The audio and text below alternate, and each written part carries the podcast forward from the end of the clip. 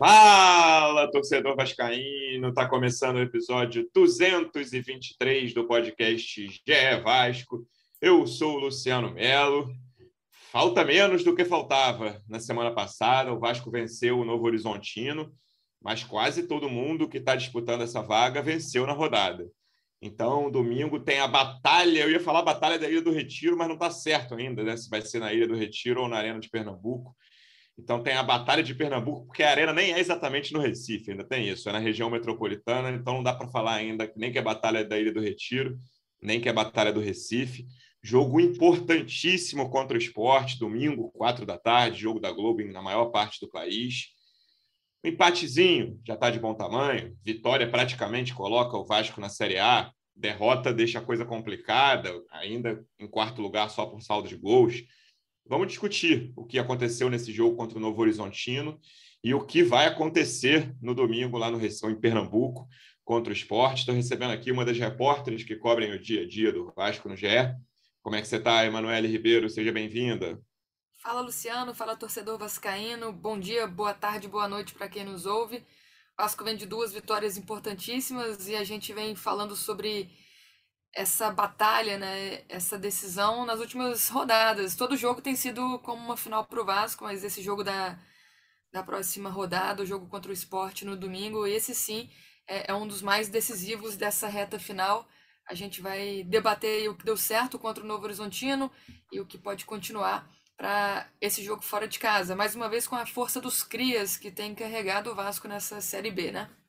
É isso, nosso segundo convidado, que no início do ano defendia o projeto Base Zero na Série B de 2022, representante do Vasco no projeto A Voz da Torcida, do canal Portão 9 no YouTube. Como é que você está, João Almirante? Seja bem-vindo. Fala, Luciano. Fala, Manu. Eu tô menos aliviado do que eu estava no sábado, logo depois da vitória do Vasco. A rodada acabou não ajudando tanto, como você falou, todos os times que disputam com a gente venceram. O Ituano fez um gol aos 44 do segundo uhum. tempo, sei lá, 43. O esporte venceu um Cruzeiro é, já ali de ressaca do título, com um time misto ali. Acho que no segundo tempo o Cruzeiro fez até uma foi, frente foi. ali, mas não conseguiu empatar a partida e acabou tomando depois um terceiro gol lá, meio bizarro também, meio gol que a defesa do Vasco vou tomar aí no, no segundo turno dessa Série B.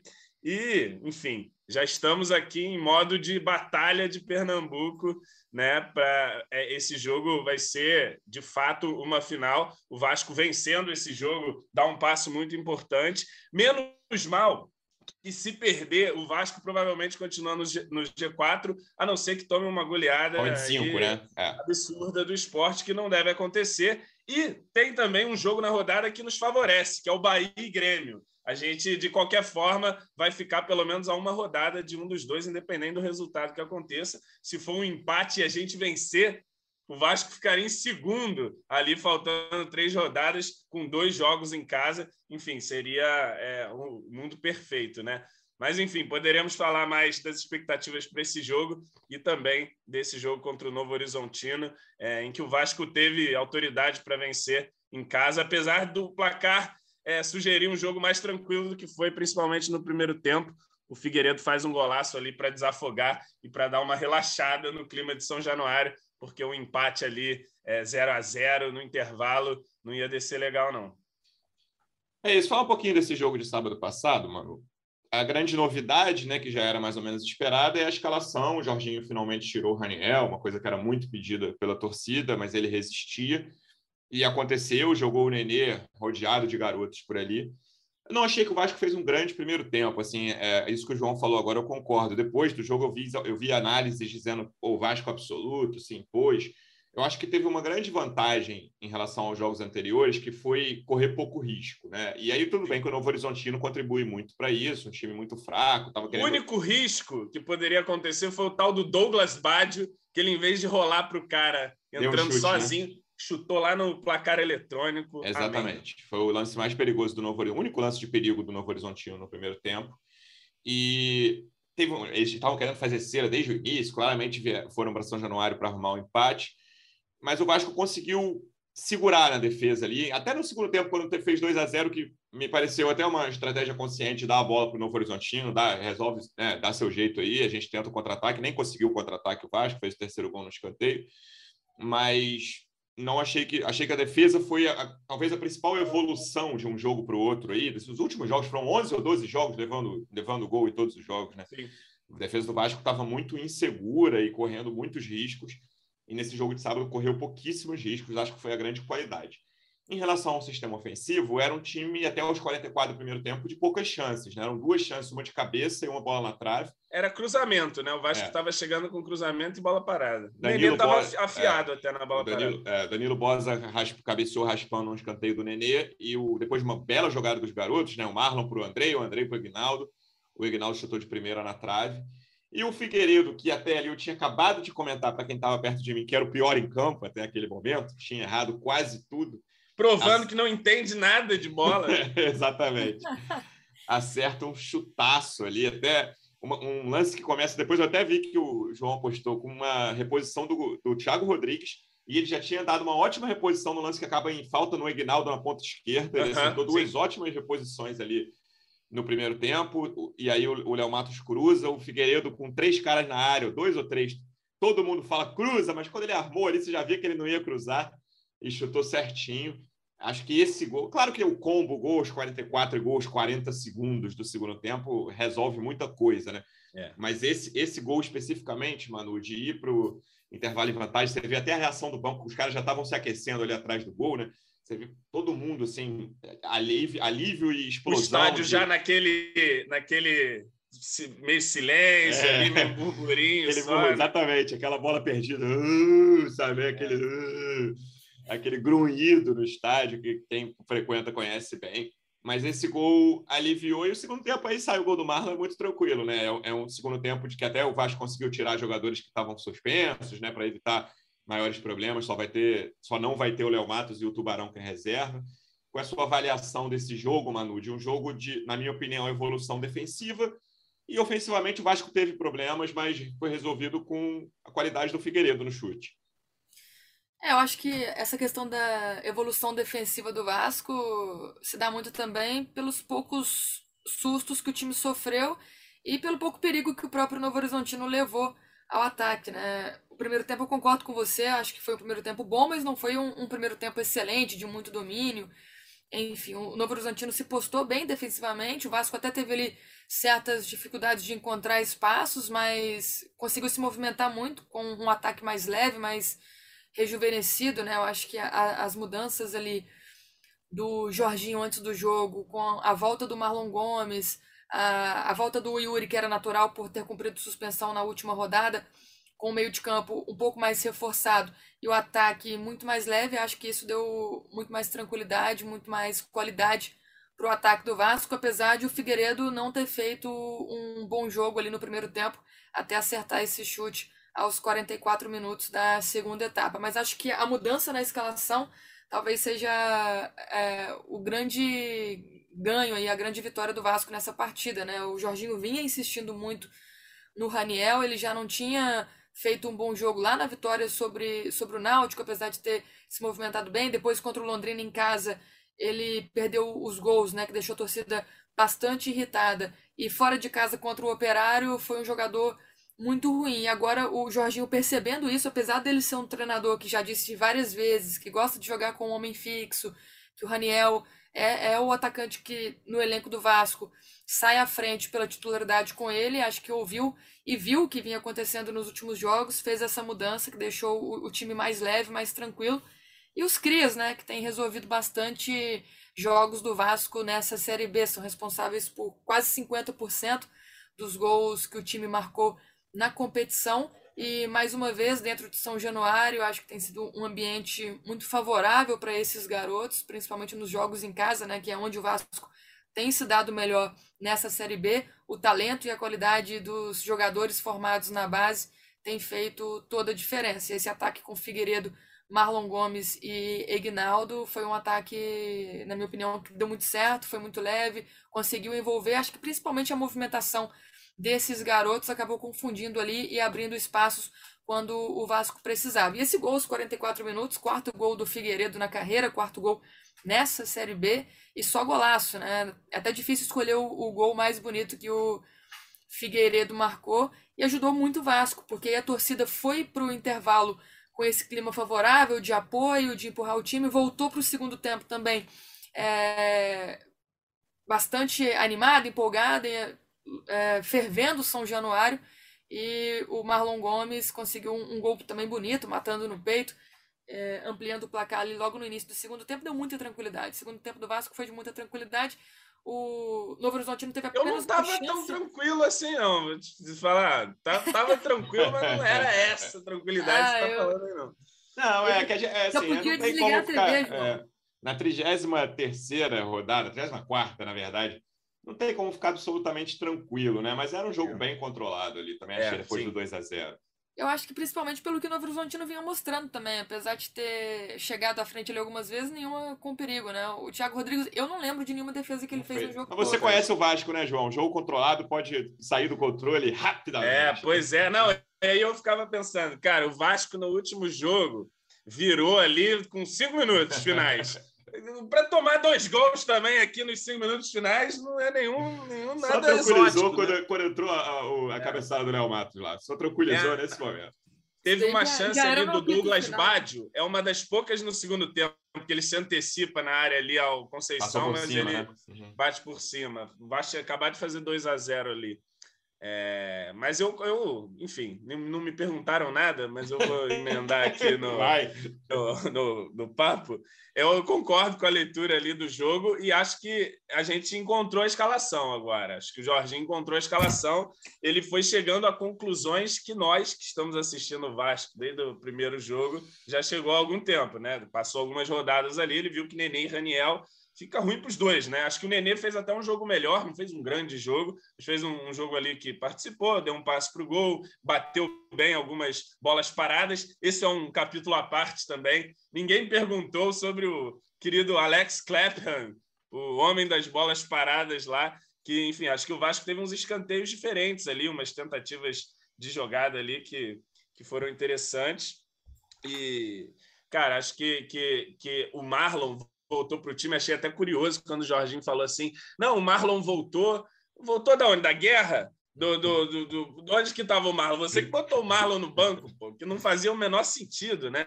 E aí o Marlon tá muito volta, bem o Marlon, cara, muito dinâmico, muito importante. Ponta, fez o gol, mas depois quando precisou jogar por dentro também como volante, ele se entende muito bem com o Andrei ali. É, é, acho que podem dar certo também no, numa eventualidade de não ter o Yuri jogar com Marlon e Andrei de volante. O Andrei é, pode fazer primeiro volante, acho que tem capacidade. Eu confesso que, que achei meio ousada a substituição quando eu vi sai Yuri entra Bruno Tubarão. Eu falei, meu Deus, é isso? Com 2 a 0 vai para frente, mas o, o André e o Marlon deram conta do recado ali. É, porque o Vasco estava com a bola e eles têm muito controle de bola ali, os dois para fazer a saída, para eles se procuram, né? Tudo bem, às vezes até erram, mas são, são dois jogadores que estão é, indo muito bem nesse segundo turno. E a opção pelo Ignaldo, cara, ele te traz muito mais, ele te traz tudo mais do que o Raniel. Ele pode fazer tanto esse pivô também, não é muito, muito a dele, mas ele pode vir fazer, ele chama para uma tabela, ele finaliza muito melhor que o Raniel e ele é muito mais rápido, né? É um jogador. Nesse primeiro tempo que foi meio confuso do Vasco, aconteceu, até citei já a reposição do Thiago Rodrigues umas quatro bolas longas para o Aguinaldo, que ou ele ganhou, ou quase ganhou na, na, velocidade do zagueiro. Pois é, lances que não tem como você fazer com o Raniel, né? E, e o, o Aguinaldo te oferece isso. Ele, ele deu uma finalização na trave ali de primeira. Pecado não ter entrado, porque ia ser o Foi. gol dos três moleques, né? Jogada do Marlon para o Andrei, para o Egg. Mas acho que, que o Jorginho, é, se ele pegou a visão aí desse jogo contra o Novo Horizontino, acredito que, que não teremos mais Raniel e Nenê ao mesmo tempo, nem Teixeira e Raniel. Enfim, acho que ele vai apostar na molecada, que é a molecada que vem, vem dando esses pontos fundamentais para a gente no segundo turno. Né? Não fosse a descoberta desses três garotos pelo Mauricinho, injustiçado, a história fará justiça Mauricinho, trouxe aí o Marlon e o Ignaldo, que estão ajudando muito. Né? Eu, eu, também acho que achou a escalação, João. Achou, né? Já estava meio claro que, era, claro que era essa escalação, mas o Jorginho demorou até a 34 rodada. Claro que ele não jogou 33 rodadas antes, né? Ele comandou em poucas rodadas antes. É. Mas eu fiquei pensando depois. É, o, o Pássaro falou isso no ano passado, o Carlos Brasil falou isso nesse, no, na construção do elenco desse ano. Vasco tem que contratar mais jogadores de idade mediana ali, entre os 24 e os 29, né? E hoje, basicamente, o Vasco ou tem trintões ou tem garotos. Só tem o Bosa e o Yuri, né? O Bosa tem 24, o Yuri tem 28. O resto é uma defesa de trintões e um ataque de garotos com quarentão, né? É basicamente isso. É. O Vasco, depois de tudo isso, assim, acho que mostra algumas questões de construção desse elenco também, além do, do ano passado, a gente nem precisa falar mais, mas teve algumas questões e alguns defeitos importantes na formação desse elenco.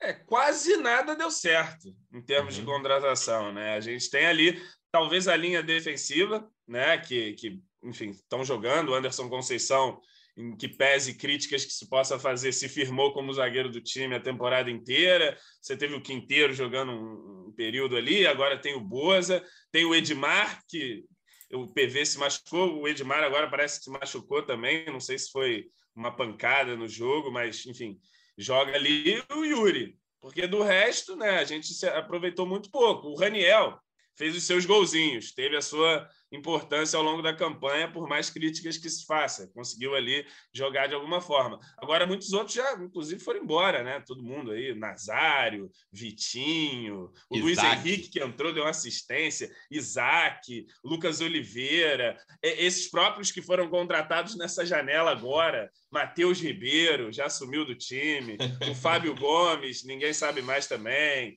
Enfim. O Everton antes, lateral direito. Né? O Everton, as contratações. Nossa Senhora, as contratações foram um filme de terror mesmo. E quem. E, e, assim, eu já disse isso em alguns podcasts aqui. Dobrem os joelhos e agradeçam lá por ter nascido o Marlon Gomes, o Ignaldo em São Januário, o Andrei, porque é, sem eles a gente não estaria mais no G4, mas com toda certeza. Se tivesse dependendo do time contratado aí, Zé Gabriel, Matheus Barbosa, Vai lembrando aí, é, é, não, não, ia estar tá mesmo onde está agora, mas mesmo com a campanha horrível fora de casa, segundo turno, a gente ainda se mantém e se mantém por causa dos crias.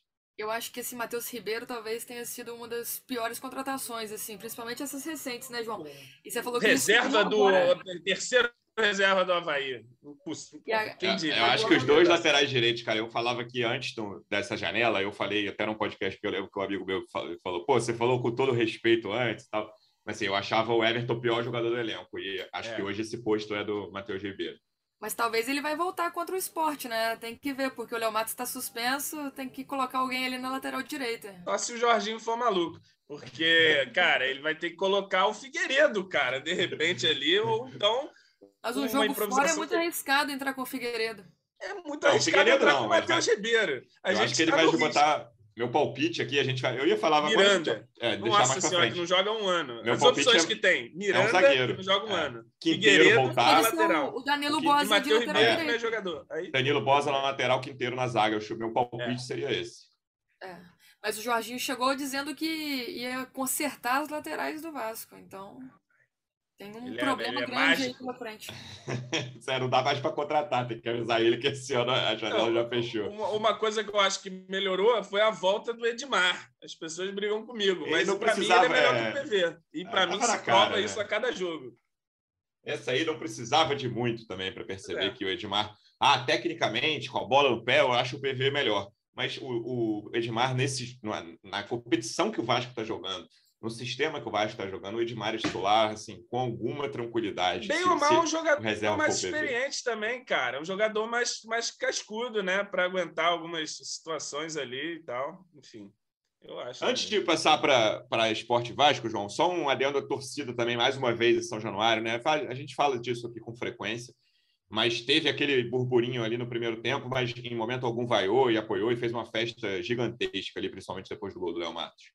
Ah, sim, o burburinho é inevitável, né? a galera é começa a cantar tal, e vai, o jogo vai ficando tenso, mas tem sempre feito a sua parte aí. O Vasco, acho que a gente falou isso no programa, né, no P9 lá no pós-jogo, tem três pilares fundamentais da campanha. O primeiro é aquela início com o Zé Ricardo, de defesa forte, que deu a, botou a gente no G4, né? Depois teve é, a força de São Januário, que é, é, o que tem carregado o Vasco em todos os momentos, com Mauricinho, com Faro, com qualquer técnico. O Vasco tem feito sua parte dentro de São Januário e os moleques. Então, assim, é, o São Januário é um dos pilares aí, a força da galera. Mesmo quando o resultado é ruim fora de casa, você já vê que no outro jogo esgotou. Primeira, primeira hora de venda, duas horas, pá, acabou. Todo mundo já comprou, já está comprometido para levar o Vasco no grito para a primeira divisão. É isso. Manu, então vamos falar de Esporte Vasco, quatro horas da tarde, domingo que vem.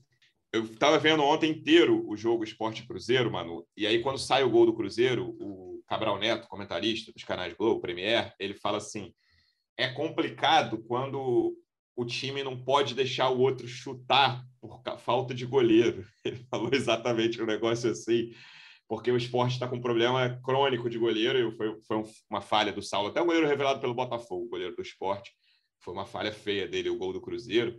Então, tem, tem essa questão assim que pode ajudar, tem uma tensão em relação ao goleiro que é sempre preocupante. O Vasco tá, tá talvez esteja saindo é, dessa tensão, né? Não é só lá no esporte é. essa tensão, não, hein? talvez esteja saindo dela, teve um jogo tranquilo, ajudando com o pé, o Thiago Rodrigues ganhou confiança, vamos ver. Mas tem duas dúvidas aí que eu queria falar de escalação. Uma é o que, que você vai fazer. O que, que você, Emanuele Ribeiro, faria com a lateral direita nesse jogo de domingo? E outra, algumas chances de Alex Teixeira ganhar essa vaga do Nenê? O Nenê Alex volta de suspensão ou o Nenê fica no time? Na sua opinião, claro. Na minha opinião, acho que o Alex Teixeira deveria ganhar a chance como titular contra o esporte, né? O Nenê não vem fazendo bons jogos, apesar de ter feito um joguinho ali regular contra o Novo Horizontino, não foi acima da média. E o Alex Teixeira, nesse jogo contra o Operário, ele salvou o Vasco, né? Eu acho que esse, esse jogo, essa vitória fora de casa foi emblemática para essa reta final da temporada e pelo jogo que o Alex Teixeira fez, deveria jogar. Mas eu tenho minhas dúvidas se o Jorginho vai fazer essa alteração muito em função do Nenê, né? A gente conversa com a galera lá narrador Moacir Barbosa não vai fazer. O Nenê ele não aceita sair do time. Ele não aceita. E o Jorginho não vai querer comprar essa briga nessa reta final, faltando poucos jogos. Acho difícil Caraca. o Nenê sair. Talvez o Alex, o Alex Teixeira seja uma opção para o segundo tempo. A lateral direita foi o que a gente falou. Eu concordo com você, Luciano. Eu, eu iria de Danilo Bosa na direita e voltaria com o Quinteiro para a zaga ali ao lado do Anderson Conceição. Né? Tem a opção dele fazer com, com três zagueiros também, mudar a formação tática, mas acho essa opção aí mais difícil para o Jorginho. Acho melhor ele talvez deslocar ali o Danilo Bosa para lateral direita. E aproveitar essa força, essa juventude do, dos crias aí, como você disse sobre o comentário do Cabral Neto, né? Colocar o Figueiredo para chutar de tudo quanto é lugar, aproveitar essa, essa bomba que ele tem de fora da área, tem treinado bastante seja cobrança de falta, seja chute com bola rolando de fora da área, então acho que é uma arma potente do Vasco. E o próprio Andrei, o próprio Marlon Gomes, o Egnaldo, né, que teve o azar aí de acertar a trave mais uma vez, mas são jogadores que chutam muito bem. Eu acho que o, que o Vasco tem que explorar então essa fragilidade do goleiro adversário. O que, que você faria, João Almirante? Você, treinador do Vasco por um dia nesse domingo tão importante? É, sempre ele, por volta de meia hora de podcast, me vem sempre essa pergunta. Enfim, cara, eu acho que vou pelo. Várias vezes já está no Manu. Twitter a sua escalação, né? De você posta lá. É. Não, e é muito frequente eu dar uma escalação aqui e duas horas depois dar outra escalação no Twitter, que eu já estou contrário à minha posição anterior.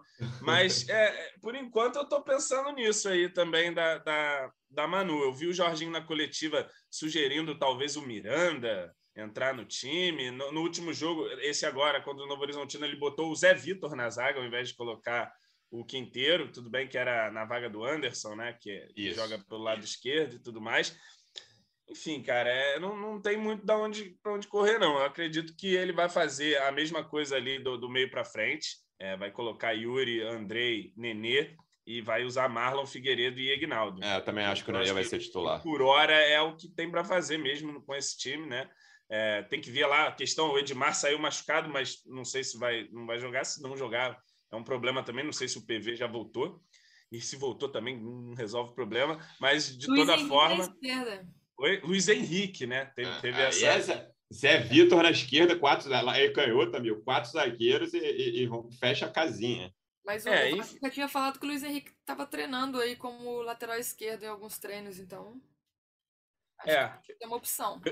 Eu, eu daria a vaga também para o Teixeira, mas não acredito que ele vai fazer isso. Depois do Nenê ter dado uma assistência aí no último jogo ainda. Ah, foi do zagueiro, né? O Nenê, é, é, mas enfim. O Elber, Nenê, né? O El, o El, até esqueci como pronuncia o nome do rapaz jogou aqui ano passado totalmente excelente num contra um. Elber, é, que foi. Valber, Valber. Valber, perdão. Foi o melhor lance dele com a camisa aí do, pelo Vasco aí no, nesse, nos últimos anos, né? E também Mas... ajudou, pelo menos não, não tirou o chute do Marlon Gomes, né? Que ele tentou tirar a bola, pelo menos foi para a rede. Pois é. Mas, enfim, acho que ele vai, vai manter mesmo o Nenê. E mantendo o Nenê, acho que o time que foi escalado agora é o melhor time que dá para a gente escalar. Não vai ter o Léo, então vai ter que rolar necessariamente a improvisação, né? Vai botar o Boza, o Miranda, o Figueiredo, que já jogou ali de lateral direito. Vai, vai ser uma dessas, né? É, não tem muito para onde correr nessa questão da lateral aí, mas eu imagino que ele não vai botar o Matheus Ribeiro. Vou ficar surpreso se o Matheus é. Ribeiro for titular contra o esporte. Nessa coisa de ah, o que, que a gente faria e o que, que a gente acha que o Jorginho faria. Vou ficar surpreso se o Nenê sair do time. Acredito que ele vai manter aquele sistema ofensivo ali que entrou em campo contra o Novo Horizontino. E vou ficar surpreso se ele botar o Matheus Ribeiro, porque ainda tem uma questão de altura, tem uma questão de fragilidade ali contra o Brusque, o último jogo dele fora de casa ali. Pô, é. todas as jogadas do Brusque, que não eram tantas assim, que é um time muito fraco, né? Todas as jogadas do Brusque foram por ali e ele, enfim, não conseguiu marcar, não conseguiu fazer minimamente o trabalho dele defensivo. E o esporte é um time que, cara, tem várias questões defensivas ali, mas tem um ímpeto ofensivo. O Labandeira lá é bom jogador, o Juba, que é um jogador bem contestado pela torcida, mas chuta bem. O Love é um cara que dá trabalho. O setor ofensivo do esporte não é bom para o nível da Série B, assim, mas a defesa é tem o. Aquele o... Facundo Labandeira. É, ele o é Labandeira, é bom jogador. Sim, bom jogador. O Thierry é bom zagueiro, mas no, no geral é o, o, sistema defensivo ali, o Eduardo, aquele lateral direito, que até jogou no Vasco lá atrás, veterano, tá, assumiu a titularidade na lateral deles.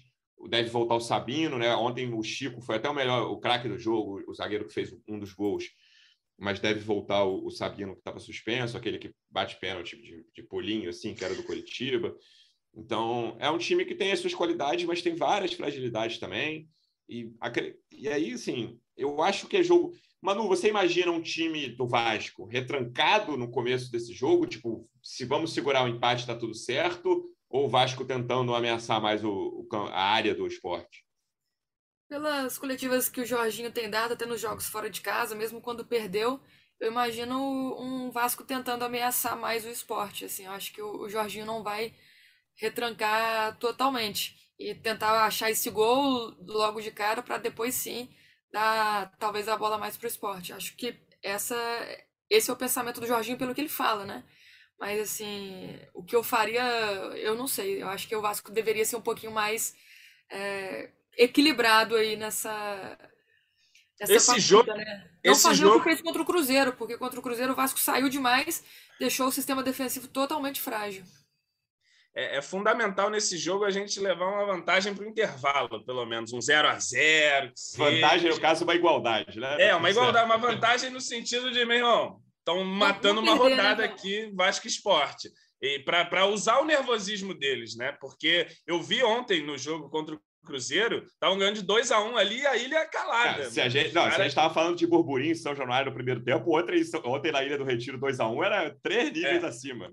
Pois é, então a gente tem que usar isso. A gente tem uma vantagem sobre o esporte, tem que fazer um jogo inteligente lá, não pode sair igual maluco para atacar. Mas pela característica dos jogadores do time do Vasco, é um time que vai querer a bola também. É, eu não imagino retrancaça, não, cara. É. É, até se você for pensar nos últimos jogos, assim, até nesses jogos contra que o Vasco perdeu todos eles, mas contra os principais times ali, Bahia, Cruzeiro, Grêmio fora de casa, todos são mais ou menos recentes, e Cruzeiro e Grêmio já foram com o Jorginho não foi um time né, que ficou lá atrás esperando, até saiu na frente né, contra Bahia e Grêmio, e logo to tomou a virada, no caso do Grêmio, muito rapidamente, contra o Bahia ainda demorou um pouco.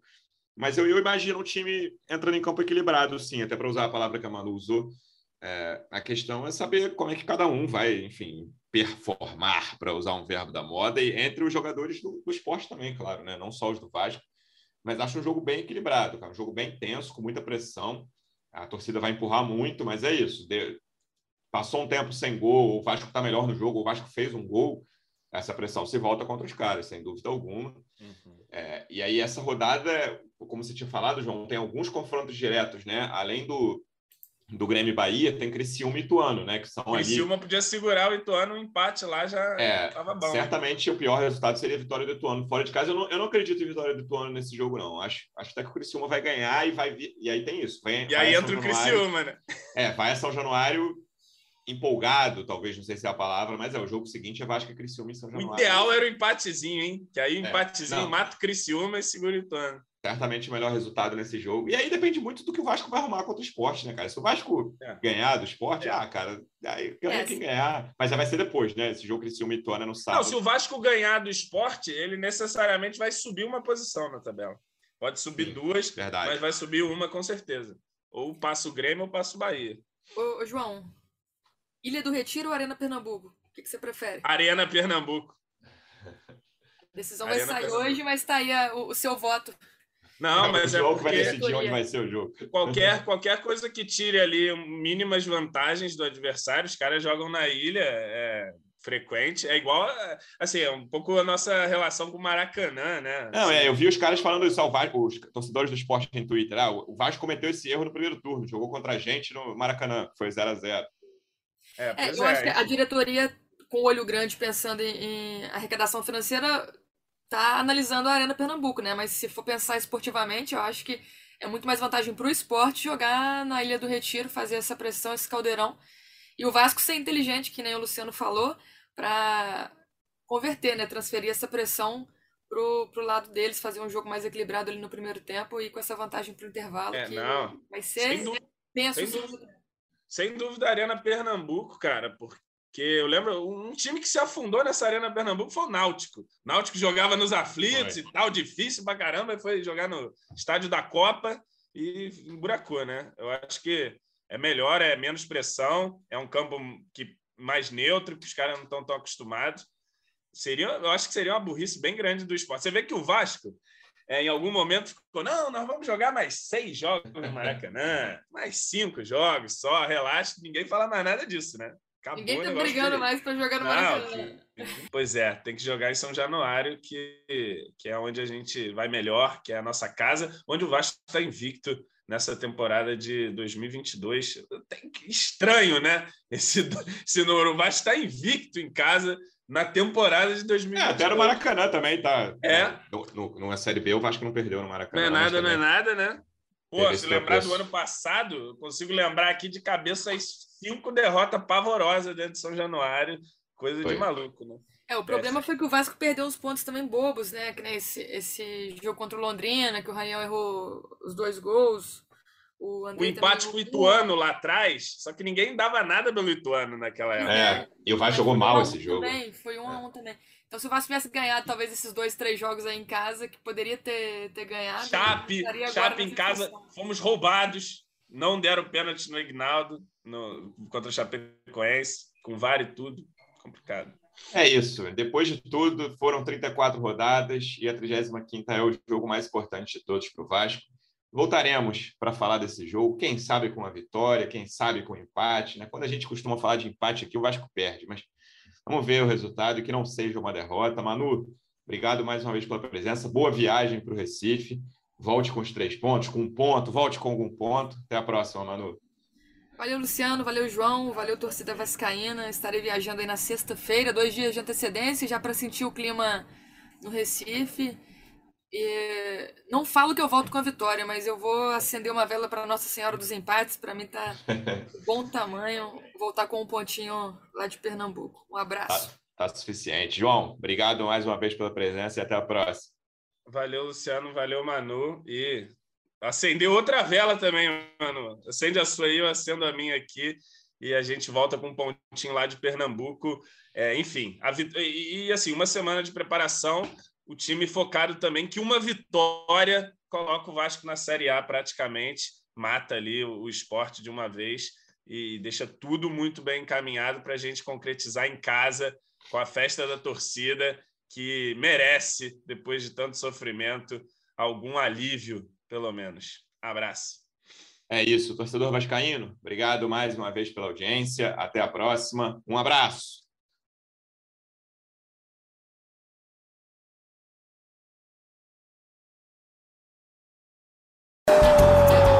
Sabe de quem? Do Vasco! Do Vascão da Gama, do Gigante da Colina é o GE Vasco.